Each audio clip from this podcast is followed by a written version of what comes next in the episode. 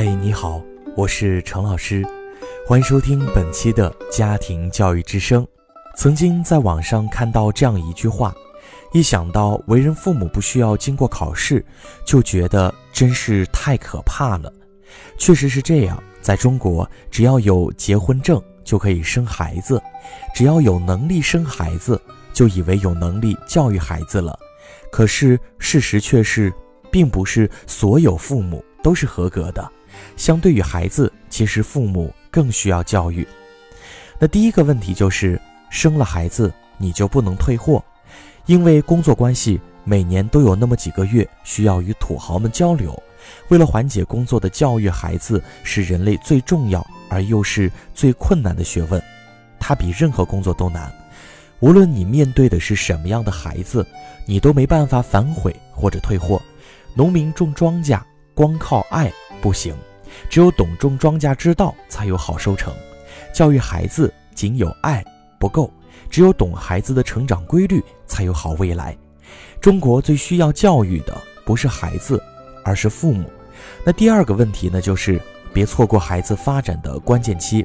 发展的关键期是指人类的某种行为、技能和知识的掌握，在某个时期发展最快，最容易受影响。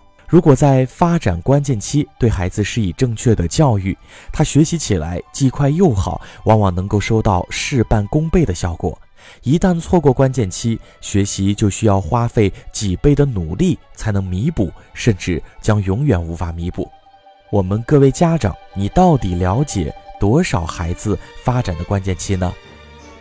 学习咀嚼关键期呢是六个月，秩序规范关键期是。两岁半到六岁，那这个期间呢，儿童行为习惯形成的关键期，而且这一时期形成的性格、行为习惯，往往到长大也不会改变。就像我们平时说的那句话：“三岁看大，七岁看老。”那语言发展的关键期是三到六岁，想象力发展的关键期呢是二到八岁，那文化敏感期是六到十岁。这个时期的许多孩子非常好奇，爱动脑筋，问题特别多，应该满足孩子的求知欲望。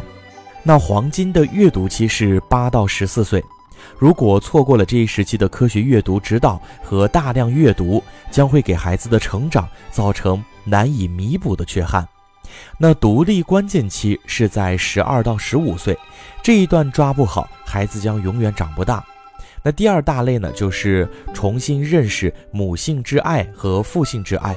母性之爱和父性之爱，孩子都需要，只是每一阶段分工不同，主次不同。母性之爱，德行礼仪。品格气质，母亲在孩子的婴幼少儿阶段影响巨大。父性之爱，方向性引领和理性作为。伟大的父亲一定是孩子的引路人，思想的奠基人。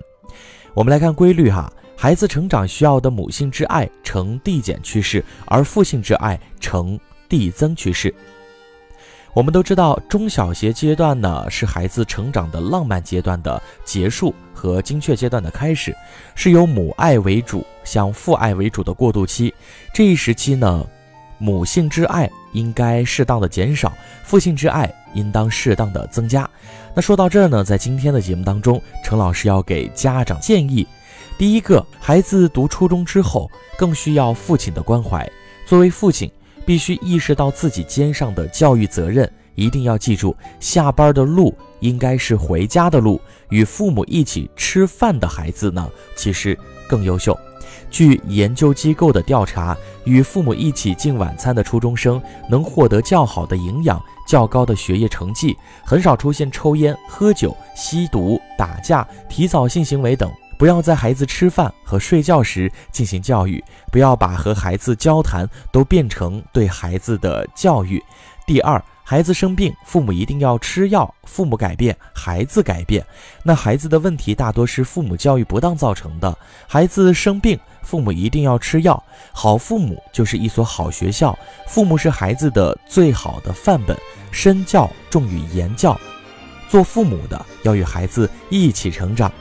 那第三个建议就是，教育孩子的前提是了解孩子。美国著名教育家杜威说：“儿童不是尚未长成的大人，儿童期有其自身的内在价值，孩子进入初中之后，极易将自己封闭起来。做父母的一定要理解孩子，找到与孩子沟通的语言密码，但要注意惜言如金。第四个建议呢是一定要管孩子，关键是怎么管。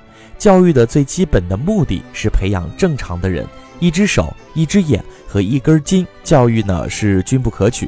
换一种教育的方式，我相信一定会收获颇多。